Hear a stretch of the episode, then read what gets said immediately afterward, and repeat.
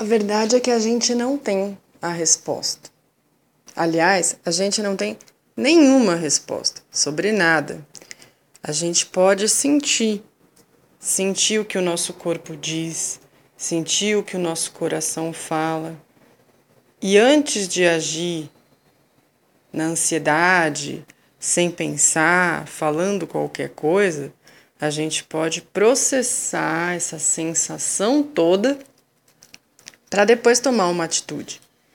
Quantas vezes a gente passa por determinadas situações, reage por impulso e depois, um dia, dois depois, a gente vai olhar e se arrepende. Puxa, eu não devia ter falado daquele jeito, eu não devia ter feito aquilo, eu não poderia tomar aquela atitude, falei sem pensar, agi sem, sem processar direito o que eu estava sentindo. Isso tudo são impulsos que a gente tem.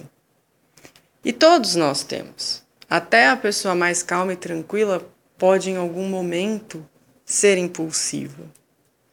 Mas o ideal é a gente compreender o que está acontecendo.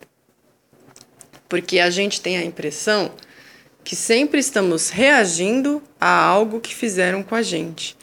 Quando, na verdade, a gente deveria estar agindo em cima de uma ação.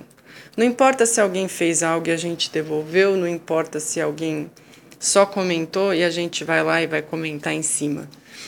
O ideal é a gente agir e não reagir. Quando a gente reage, fica uma coisa, às vezes, não muito bem formulada. Quando a gente age, não. A gente processou, a gente pensou, e chegamos naquela conclusão e por isso iremos tomar aquele, aquela atitude, aquela ação. Então, que a gente possa, no decorrer da nossa jornada, da nossa caminhada, agir mais e reagir menos. Pensar, processar, avaliar. Mas também não é para ficar um mês pensando, porque aí passa o timing, seja do que for. Veio algo, não entendeu, não processou, não compreendeu, tá meio perdido, tá meio perdida.